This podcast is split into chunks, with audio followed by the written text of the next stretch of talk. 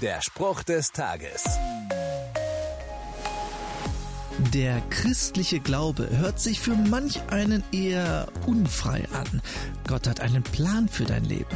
Es gibt Gesetze, an die du dich halten solltest, ein Leben am Beispiel Jesu führen.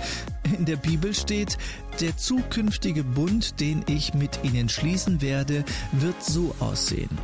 Ich werde, sagt der Herr, meine Gesetze in ihr Herz legen und werde sie in ihr Innerstes schreiben. Der neue Bund, von dem hier die Rede ist, ist der Tod Jesu am Kreuz.